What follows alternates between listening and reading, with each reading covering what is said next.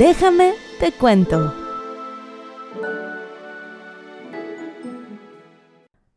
Muy buenas noches amigas y bienvenidas una vez más a su podcast favorito. El día de hoy es un programa muy especial porque estamos conmemorando el Día Internacional de la Mujer. La igualdad de género y los derechos de las mujeres son fundamentales para el progreso mundial, los derechos humanos y el desarrollo. Solo podremos restablecer la confianza en las instituciones, reconstruir la solidaridad mundial y cosechar los frutos derivados de contar con perspectivas diferentes si hacemos frente a las injusticias históricas, promoviendo los derechos y la dignidad de todos. Este día se conmemora alrededor del mundo para hacer conciencia sobre la importancia de empoderar a las mujeres en todos los entornos, proteger sus derechos y garantizar que éstas puedan alcanzar todo su potencial. En lugar de hablarle a las niñas de buscar al príncipe azul, casarse y tener hijos, lo cual no me malinterpreten, no está mal. Pero en lugar de metas, creo que deberíamos tratarlo como etapas. Son cosas que considero que forman parte del ser humano, pero no creo en ellos como un fin. Como mujer he sido criada por increíbles ejemplos de lucha femeninos que me han inculcado la idea y el propósito de desarrollarme en cualquier ámbito que yo desee. Acerquemos a las generaciones venideras de mujeres a las ciencias, a la educación, a las humanidades, a las artes y al conocimiento del que ahora somos poseedoras y con plena sinceridad, en este punto de la historia es un privilegio obtenido a través de mucho esfuerzo del pasado. También hablemos con ellas de los peligros que lamentablemente nos acechan día con día. Pero aquí nadie se libra. Hablemos con los niños para enseñarles a no agredir, violar, maltratar, menospreciar o subestimar a nosotras las mujeres. Tengamos en cuenta que la discriminación por género es algo real, algo que seguimos y probablemente seguiremos enfrentando. Todavía nos queda mucho camino por recorrer. Déjenme decirles que para aquellas mujeres que emiten una opinión en contra del feminismo, es precisamente por esta causa y la lucha que nos antecede que tienen voz y voto. También no debemos olvidar a nuestras hermanas en situaciones vulnerables. Recordemos que en nuestro respectivo país y en todo el mundo libramos batallas diferentes. Esperemos hacer de los derechos humanos un estilo de vida y no un privilegio. En palabras de un aliado, el expresidente de la Suprema Corte de Justicia de la Nación, Arturo Saldívar, la utopía es un horizonte, y en cuanto más pasos damos, también más retrocedemos. Pero para eso nos sirve lo utópico, para seguir caminando. Empatizar y no juzgar debería ser un lema de vida. Ofrecer una mano amiga en momentos vulnerables hace toda la diferencia. En palabras de Vivir Quintana, que tiemble el Estado, los cielos, las calles. Cantamos sin miedo, pedimos justicia, gritamos por cada desaparecida, que caiga con fuerza el feminicida. Nos han sembrado miedo, pero nos crecieron alas. Así que déjame te cuento del feminismo. Primero que nada, ¿por qué el 8 de marzo? Ok, en 1975 la Organización de las Naciones Unidas formalizó el Día Internacional de la Mujer como el 8 de marzo. Esto fue el resultado de un movimiento obrero que se gestó a mediados del siglo XIX en medio del avance de la industrialización, en donde la mujer de Occidente padecía de muchas limitaciones. Era explotada, sus labores estaban estancadas entre largas jornadas laborales con bajos sueldos y obviamente con distintas prestaciones a las de los hombres, sin respeto a la gestación, parto y puerperio, y además de todo, debemos añadirle el trabajo doméstico en donde muchas veces se padecen maltratos. Un primer punto que marca la historia fue en 1848 en Estados Unidos, cuando Elizabeth Cady Stanton y Lucretia Mott, que son dos defensoras de los derechos de la mujer, congregaron a cientos de personas en la nombrada Primera Convención Nacional por los Derechos de las Mujeres, también conocida como la Convención de Seneca Falls, en donde decretaron que todos los hombres y mujeres son creados por igual Además de esto, exigían derechos civiles, sociales, políticos y religiosos. Una de las principales demandas era el derecho de las mujeres a votar lo que empezó con una gran ola de activismo que fue creciendo. De hecho, yo no sé si ubican la película de Mary Poppins antigua, la mamá de los niños que cuidaba a Mary Poppins, si no me equivoco, era una activista feminista. Entonces, referencias chidas. Pero bueno, el 17 de agosto de 1907 se realizó la primera conferencia internacional de mujeres socialistas en Stuttgart, Alemania, liderada por Clara Zetkin, en donde se fundó la Internacional Socialista de Mujeres, que es una organización con la encomienda de obtener el voto femenino. En 1908, 15.000 mujeres salieron a las calles de Nueva York para pedir jornadas laborales menos extensas, mejores condiciones en sus lugares de trabajo, mejores salarios y reiteraron su demanda de poder votar. Así, en 1911 se comenzó a conmemorar el Día Internacional de la Mujer en diversos países europeos y en Estados Unidos, eligiendo la fecha del 19 de marzo en conmemoración por la Revolución de 1848, en donde además del voto, pedían ser consideradas para poder ocupar cargos públicos el derecho al trabajo, a la formación profesional y a la no discriminación laboral. El 25 de marzo de 1911, más de 100 trabajadoras textiles, en su mayoría mujeres inmigrantes, y 23 hombres, perdieron la vida durante un incendio en la fábrica Triangle Shirtwaist en Nueva York. La víctima más joven solo tenía 14 años. La importancia de esta fecha radica en que a raíz de esta tragedia se impulsó la lucha para pedir mejores condiciones para las mujeres y acabar con la brecha entre el género femenino y masculino. Ahora, ¿obtuvimos el voto? Sí, sí lo tenemos. Específicamente en México, el 17 de octubre de 1953, o sea, no les estoy diciendo 1800, 1953, el presidente Ruiz Cortines promulgó las reformas constitucionales para que las mexicanas gozaran de la ciudadanía plena. Y en las elecciones federales de 1955, las mujeres acudieron por primera vez a las urnas para poder emitir su voto. Pero bueno, hubo una huelga de mujeres rusas que culminó con el derecho a votar que fue el 23 de febrero en el calendario juliano, que era el que utilizaban en Rusia en ese momento. Y todo esto derivó en el hecho de que nosotros tenemos el calendario gregoriano y la fecha en la que cae es el 8 de marzo. Tras toda esta lucha y 30 años después de que se creara la ONU, en 1975, se establece por primera vez el Día Internacional de la Mujer como el 8 de marzo. Ahora, ¿por qué no se felicita en el Día Internacional de la Mujer? Miren, hay una costumbre seriamente arraigada a felicitar en el Día de la Mujer y no estoy diciendo que esté mal en sí.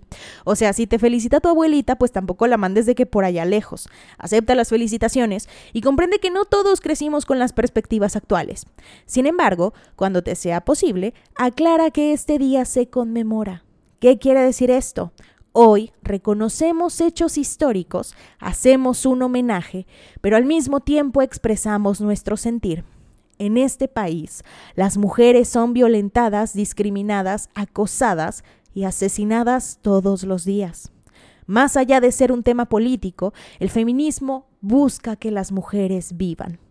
Ese es su principal objetivo, un mundo igualitario que nos garantice no solo los derechos básicos, sino también la seguridad de vivir. No necesitamos más cifras de feminicidios para poder pedir un alto a la violencia. El 8 de marzo no es un día para celebrar, es un día de lucha. En pleno 2023, lo único que podemos decir es que el número de feminicidios y desapariciones va a la alza. En México diariamente asesinan a 11 mujeres. Esto sin contar los casos no reportados, las desapariciones forzadas y la trata de blancas. Las mujeres no necesitan una felicitación, necesitan leyes que amparen y nos garanticen que no seremos violentadas. Un mejor gobierno que brinde la seguridad necesaria en las calles, un alto a la impunidad. En palabras de la escritora feminista Audre Lorde, mientras haya una mujer sometida, nunca seré una mujer libre. Así que, más que felicitar, lo que se debe de hacer es tomar conciencia sobre la condición y posición en la que aún viven las mujeres. También debemos hablar de qué es el feminismo. En el Diccionario Ilustrado de la Lengua, según la definición patriarcal, el feminismo es definido torpemente así. Doctrina social que concede a la mujer igual capacidad y los mismos derechos que a los hombres. La propia definición incurre en aquello en lo que el feminismo está en contra, considerar la suprema mejora que es elevar a la mujer a la categoría del hombre como un ser modélico y suprimir o disimular cualquier imagen de la mujer que la presente como un ser activo dueño de su propia lucha. No se nos tiene que conceder la igual capacidad que un hombre ni los mismos derechos que a los hombres. Son derechos para los seres humanos, independientemente de su género. No tenemos por qué ser elevadas a la categoría de los privilegios de los hombres. El feminismo es un movimiento social y político que se inicia formalmente a finales del siglo XVIII, aunque todavía en este punto no adoptaban esa denominación, y supone la toma de conciencia de las mujeres como un grupo o colectivo humano de la opresión, dominación y explotación de la que han sido y son objetos por parte del colectivo de varones en el seno del patriarcado bajo sus distintas fases históricas. El movimiento feminista actúa a dos niveles. Uno, el de la lucha por conseguir la igualdad completa en lo económico, lo social y en lo cultural. Y otro, más allá de la igualdad, tiene como contenido la construcción de una sociedad en la que quede superada la idea del hombre jefe de familia, proveedor supremo, tipo yo no lavo los trastes ni me sirvo de comer porque se me caen los huevos, y eso es lo que denominamos como roles de género. El término explica el conjunto de conductas y expectativas que se deben regir por la forma de ser, sentir y actuar de mujeres y de hombres. Comentarios como los hombres no lloran, calladita te ves más bonita, las mujeres usan falda y los hombres pantalón, las mujeres tienen responsabilidades hogareñas mientras que el hombre debe ir a trabajar. Esto nos coloca en la posición de subordinadas ante un mandatario masculino, cosa que no es así quiero que quede claro, las responsabilidades económicas, sociales y hogareñas recaen en ambos, porque eso es lo que le corresponde no a un hombre o a una mujer, sino a un ser adulto funcional. Claro ejemplo de las actitudes machistas es el mansplaining. El acto de explicar algo a alguien en un modo que sugiere que la otra persona es estúpida. Y esto está utilizado especialmente cuando un hombre le explica a una mujer algo que ella en realidad ya entiende. Es como si un ingeniero quisiera venir a explicarme las causales de divorcio, o que un maestro le quiere explicar a una supervisora escolar el funcionamiento del sistema de educación, o que un vato, sin ser médico, me quiera venir a decir cómo funciona mi ciclo menstrual o un parto. Mira, mejor cállate tosico, ¿verdad? Por favor. Otro concepto básico que es necesario tener en cuenta es el machismo. A partir del glosario establecido, se define como un conjunto de actitudes, normas, comportamientos y prácticas culturales que refuerzan y preservan la estructura de dominio masculino y heteronormado sobre la sexualidad, procreación, trabajo y los afectos. El estudio de las masculinidades como parte de los estudios de género ha analizado el machismo como un rasgo cultural que perpetúa en el sistema de dominación de los hombres sobre las mujeres. Y en México es increíblemente común. El machismo, sin embargo, puede ser desmontado de un hombre a través de la toma de conciencia y de la educación de hombres y de mujeres. En México sigue siendo un referente de la identidad masculina, entendido como lo que los hombres dicen y hacen para ser hombres. El macho es un estereotipo del que los hombres no se pueden desprender fácilmente. Legitima y justifica socialmente sus acciones, en particular aquellas contra las mujeres. El machismo se compone de diversas conductas y comportamientos, ciertas creencias que promueven, reproducen y refuerzan diversas formas discriminatorias contra las mujeres. Se construye a través de la polarización de los roles y estereotipos que definen a lo masculino de lo femenino, y su principal característica es la degradación de lo femenino. Su mayor forma de expresión es la violencia en cualquier tipo y modalidad en contra de nosotras. Si una mujer decide tener varias parejas sexuales, es una puta. Pero si un hombre lo hace, es un campeón. Comentarios como pareces vieja son un claro ejemplo de esto. En palabras de la filósofa feminista Angela Davis, el feminismo es la idea radical que sostiene que las mujeres somos personas. Y de la mano del machismo podemos desglosar otro concepto llamado misoginia. La misoginia está relacionada con la creencia de que las mujeres están en un plano inferior a los hombres, por lo cual minimiza su existencia a la crianza y las labores del hogar, y tienen esto muy arraigado de que la mujer es el sexo débil. estos términos están relacionados al feminicidio. ¿Alguna vez han escuchado este comentario pedorro de, sí, pero los hombres también nos matan? Amigo mío, yo nunca he negado esto. El homicidio es algo que lamentablemente ocurre. Sin embargo, la manifestación más brutal de la violencia hacia las mujeres implica el homicidio en un contexto de superioridad y sumisión de la libertad de una mujer solo por ser mujer. Existe muchísimo más sadismo en el asesinato de una mujer que de un hombre. En nuestro Código Penal Federal, el feminicidio se encuentra tipificado en el artículo 325, el cual establece lo siguiente. Comete el delito de feminicidio quien prive de la vida a una mujer por razones de género. Se considera que existen razones de género cuando concurra alguna de las siguientes circunstancias. 1.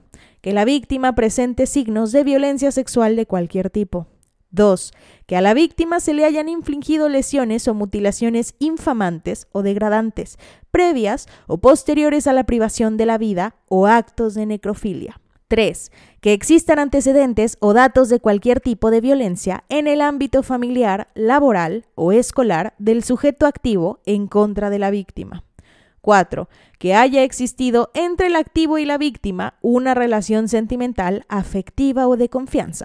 5. Que existan datos que establezcan que hubo amenazas relacionadas con el hecho delictuoso, acoso o lesiones del sujeto activo en contra de la víctima. 6. Que la víctima haya sido incomunicada cualquiera que sea el tiempo previo a la privación de la vida. 7. Que el cuerpo de la víctima sea expuesto o exhibido en un lugar público. Y bajo este mismo tenor se encuentra la sentencia de la Suprema Corte de Justicia de la Nación, la cual establece que en caso de muerte de mujeres se debe 1. Identificar las conductas que causaron la muerte de la mujer. 2. Verificar la presencia o ausencia de motivos o razones de género que originaron o explican la muerte violenta.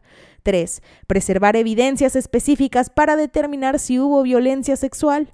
4. Hacer las periciales pertinentes para determinar si la víctima estaba inmersa en un contexto de violencia.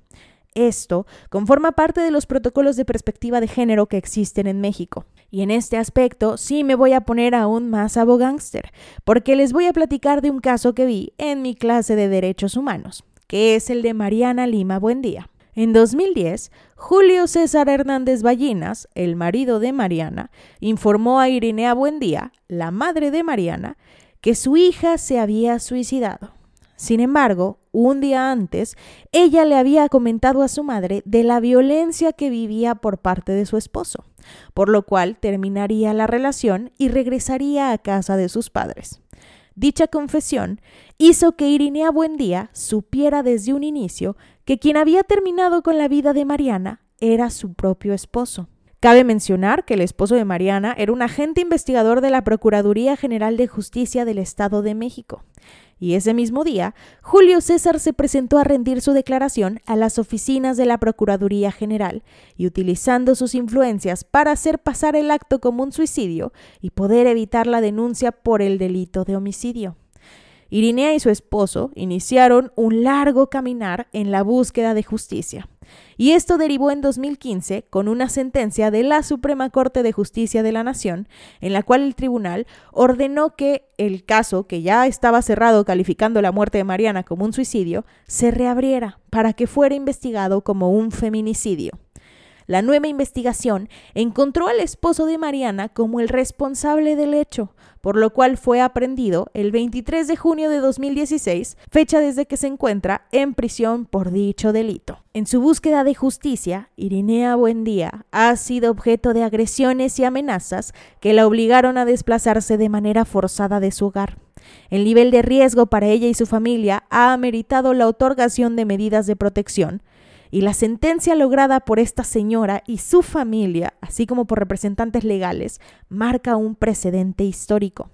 El máximo tribunal dictó lineamientos específicos para la investigación en los casos de asesinatos de mujeres, destacando principalmente tres disposiciones que todas las muertes violentas de mujeres deben ser investigadas como feminicidio con perspectiva de género y con base en los estándares internacionales más altos, que en todos los casos es necesario recolectar y salvaguardar la evidencia para determinar si la víctima sufrió de violencia sexual o si ésta vivía en un contexto de violencia, y que la inacción e indiferencia del Estado ante los casos llevan a la revictimización y discriminación por lo cual los responsables deben de ser sancionados. El caso de Mariana Lima se consideró como un emblema de lucha y exigencia de justicia, un ícono de la necesidad de investigaciones con perspectiva de género y sobre todo de la lucha de las familias de las víctimas de feminicidio en México que han tenido que emprender para alzar la voz y visibilizar su problemática. La sentencia ha sido relevante para las investigaciones de muertes violentas en México, debido a que obliga a las autoridades a emplear la perspectiva de género como una herramienta para verificar si en dicha muerte existen razones de género, estableciendo estándares sobre el derecho de las mujeres a una vida libre de violencia y discriminación, así como el reforzamiento de las obligaciones de todas las autoridades relacionadas, en particular del Ministerio Público. Esto estaría bien bonito si no existieran 11 feminicidios al día. Tenemos también la sororidad, que es definido como un acto político de género entre mujeres que se reconocen como interlocutoras. No hay jerarquías, sino un reconocimiento de autoridad de cada una. La Real Academia Española define la sororidad como la relación de solidaridad entre las mujeres, especialmente en su lucha por el empoderamiento. Este término proviene del latín sor y significa hermanamiento entre mujeres, propiciando la alianza, el respeto y el reconocimiento. Porque la chota no me cuida, me cuidan mis amigas. También debemos hablar de un tema sumamente controversial, que es la iconoclasia. Comentarios como ¿por qué andan rayando las paredes? Que vayan a rayar a su casa. Se vale protestar, pero no vandalizar. Esas no son formas. Las feministas son violentas, vándalas y delincuentas. Estas son solo algunas muestras de las frases que oímos y leemos al enfrentarnos a diversas manifestaciones de protesta del colectivo feminista que marcha por la lucha de los derechos de las mujeres y como respuesta a la cantidad infame de feminicidios que se sigue multiplicando en nuestro país. Amigos, no se llama vandalismo. El término adecuado es iconoclasia. Y de hecho las feministas no son las primeras en hacerlo. Entonces cálmense un chingo. Si te importa más una pared rayada o un monumento con pintura que la causa social detrás de ello, tienes un problema. Si esto es considerado como un acto criminal, entonces ¿dónde quedan los verdaderos enemigos? Si por rayar una pared denunciando a un acosador soy considerada como un criminal, se desvirtúa por completo la acción establecida en lo que acabo de escribir en dichosa pared.